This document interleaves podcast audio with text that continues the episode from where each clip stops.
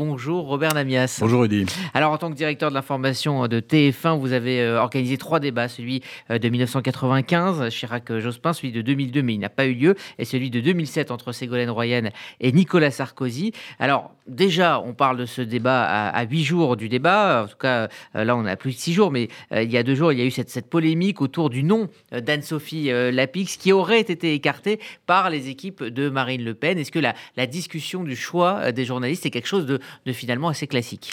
Oui, on peut le regretter, mais c'est un classique que l'un ou l'autre euh, candidat euh, récuse euh, un animateur. Ça se passe en général de la manière suivante.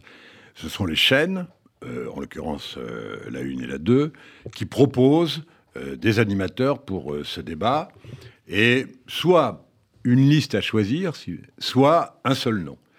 Et en général, ça tourne soit autour des deux présentateurs du 20h, soit des deux directeurs ou directrices euh, de l'information.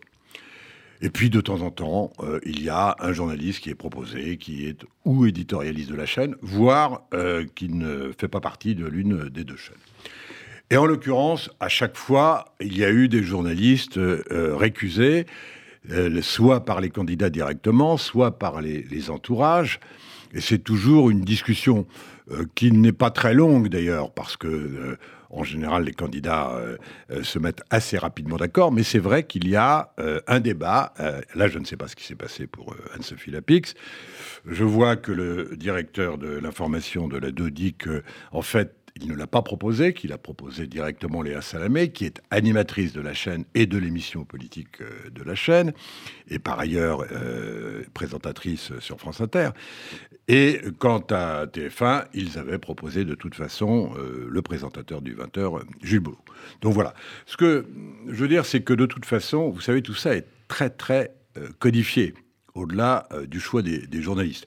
D'abord parce que, euh, sans être désagréable pour personne, y, compris pour euh, moi lorsque j'étais directeur de l'information, c'est vrai que c'est à la fois très prestigieux d'animer ce débat qui est la dernière marche avant le second tour pour les deux candidats. Enfin, en, même temps, euh, les journalistes sont un peu des chronomètres quand même. C'est-à-dire qu'ils sont d'abord là euh, pour surveiller que chacun euh, a un temps de parole égal ou que l'un des deux doit rattraper un temps de parole inférieur à l'autre. Et puis, vérifier que toutes les thématiques qui avaient été envisagées, qui sont choisies en accord avec les candidats se sont bien déroulées. Et donc c'est une animation où il y a pratiquement aucune relance ou très peu.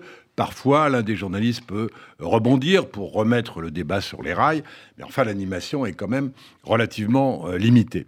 Tout cela est très codifié. D'abord, il faut dire que ce débat, il n'est euh, inscrit nulle part il n'est pas institutionnel, contrairement à ce que l'on pense parfois. Euh, il y a eu deux élections présidentielles qui n'ont pas eu de débat, celle de 65 et celle de 69. C'est seulement à partir de 74 que les chaînes ont euh, proposé un débat entre Valéry Giscard d'Estaing et euh, François Mitterrand. Et depuis, évidemment, la tradition a toujours été respectée. C'est même le grand moment de, l'entre-deux tours, avec une exception que vous avez rappelée, euh, qui est 2002, euh, puisqu'il n'y a pas eu de débat, puisque lorsque Jacques Chirac euh, a appris qu'il était face à Jean-Marie Le Pen, il a immédiatement fait savoir publiquement et de manière très politique, et puis aux chaînes ensuite, qu'il ne participerait à aucun débat avec Jean-Marie Le Pen. C'était son choix. Nous l'avions déjà préparé, mais c'était son choix. En fait, la préparation, c'est d'abord une préparation technique, mais qui est extrêmement pointilleuse. Vous n'imaginez pas à quel point euh, les candidats et les entourages qui ont l'habitude de, ce genre de situation euh, sont euh, exigeants. Il y a la taille de la table.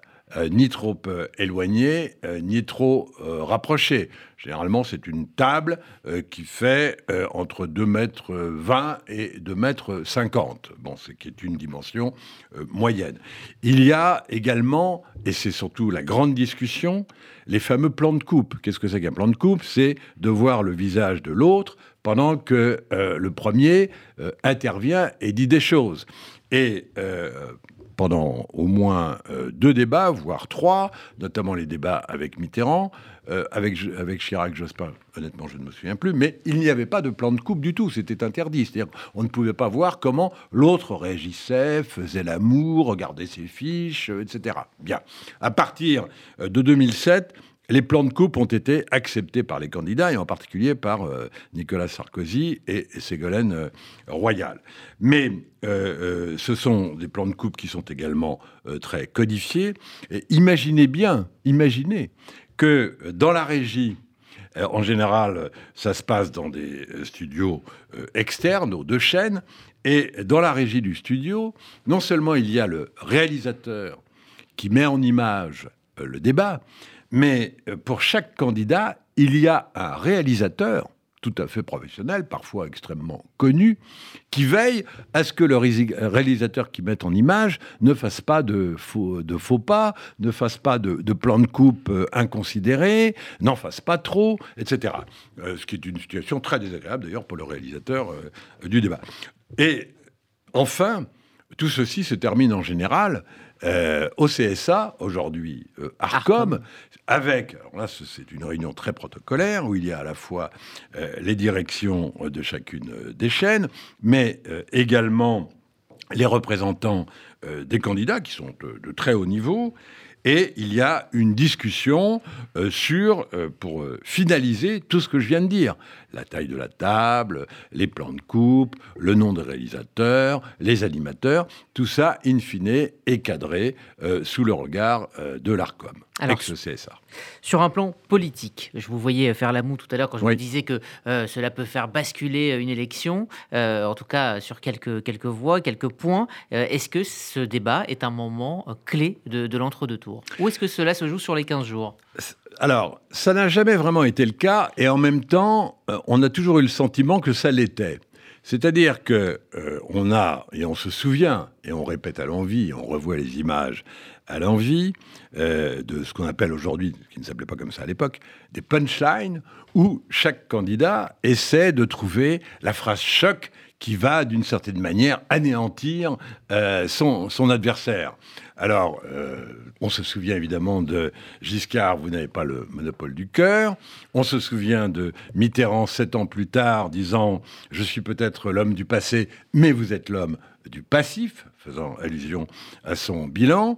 On se souvient de euh, l'anaphore de euh, François Hollande en 2012, moi président, qui a laissé scotcher Nicolas Sarkozy, qui n'a pas trouvé vraiment la réponse.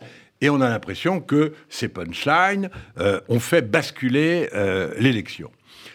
En 74, on était quasiment à un 50-50. Et c'est vrai que c'est peut-être le seul débat, je dis bien le seul, où, compte tenu de ce que donnaient les sondages de l'époque, euh, on peut se dire que cette phrase, Monsieur Mitterrand, vous n'avez pas le monopole du cœur, euh, mais il y avait en plus eu des débats économiques qui n'étaient pas favorables à, Mitterrand.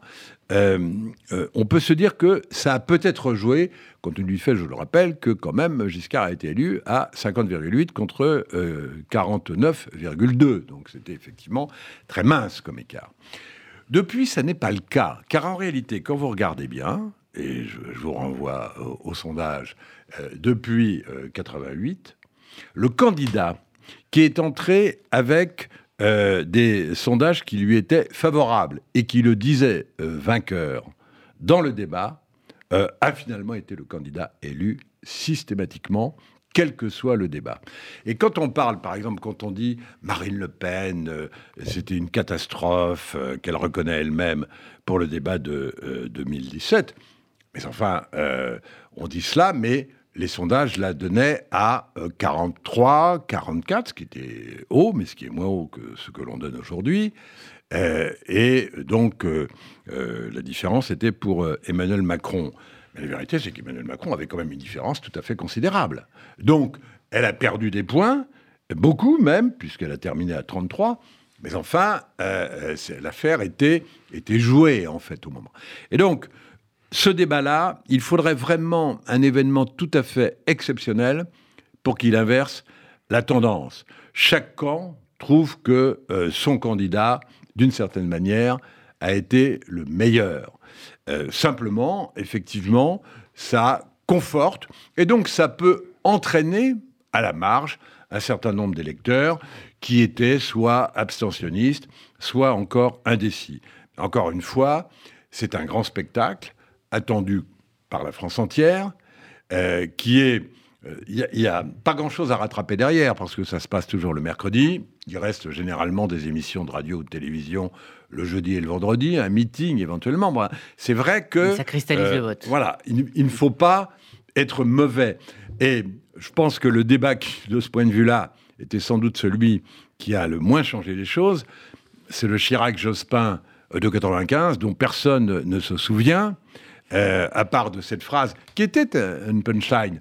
Quand euh, Jacques Chirac euh, dit à François Mitterrand, ce soir, Monsieur Mitterrand, il n'y a pas un président de la République, et un Premier ministre, mais euh, deux candidats, et je vous appellerai donc euh, Monsieur Mitterrand, et que Mitterrand répond, mais faites donc Monsieur le Premier ministre. Donc là, effectivement, c'était à peu près la seule chose qu'on retient euh, de ce débat aussi Chirac-Mitterrand de, de 88. Alors justement, qu'est-ce qui est important dans ce débat? Est-ce que c'est euh, le fond, euh, les, propositions qui sont exposées aux Français, ou, ou la forme, c'est-à-dire la présidentialité du, candidat C'est ce qu'on a vu lors du dernier débat entre Emmanuel Macron très très calme et, et Marine Le Pen agitée. On pourrait aussi se souvenir du débat entre Ségolène Royal et, sa colère et un Nicolas Sarkozy qui était extrêmement calme, extrêmement président. Mmh. Est-ce que c'est le fond ou la forme que, qu'on retient?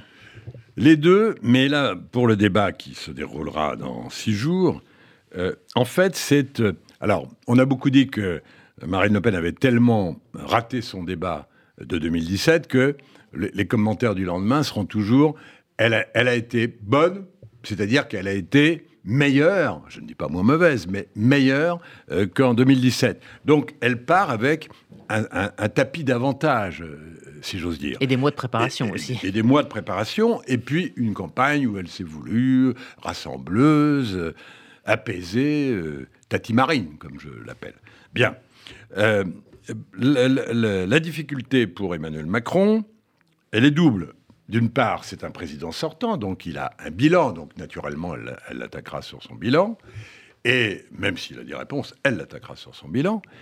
Et puis, c'est toujours la même chose qui n'est pas apparu en 2017, enfin qui est le grand reproche que, l'on fait au président de la République, qui est une forme d'arrogance, monsieur je sais tout, euh, à la fois euh, technocrate, mais en même temps donneur de leçons, etc. Et la, difficulté pour Emmanuel Macron, ça va être de surtout ne pas apparaître comme ni donneur de leçons, ni arrogant, tout en répondant sur le fond, en ce qui concerne le programme, et tout en essayant évidemment de démonter euh, le programme, à la fois politique et économique, euh, de Marine Le Pen. Et de le faire de manière efficace, mais encore une fois, sans apparaître comme euh, l'arrogant président qui a tout réussi, ou en tous les cas n'a aucun rapport en termes de compétences avec Marine Le Pen.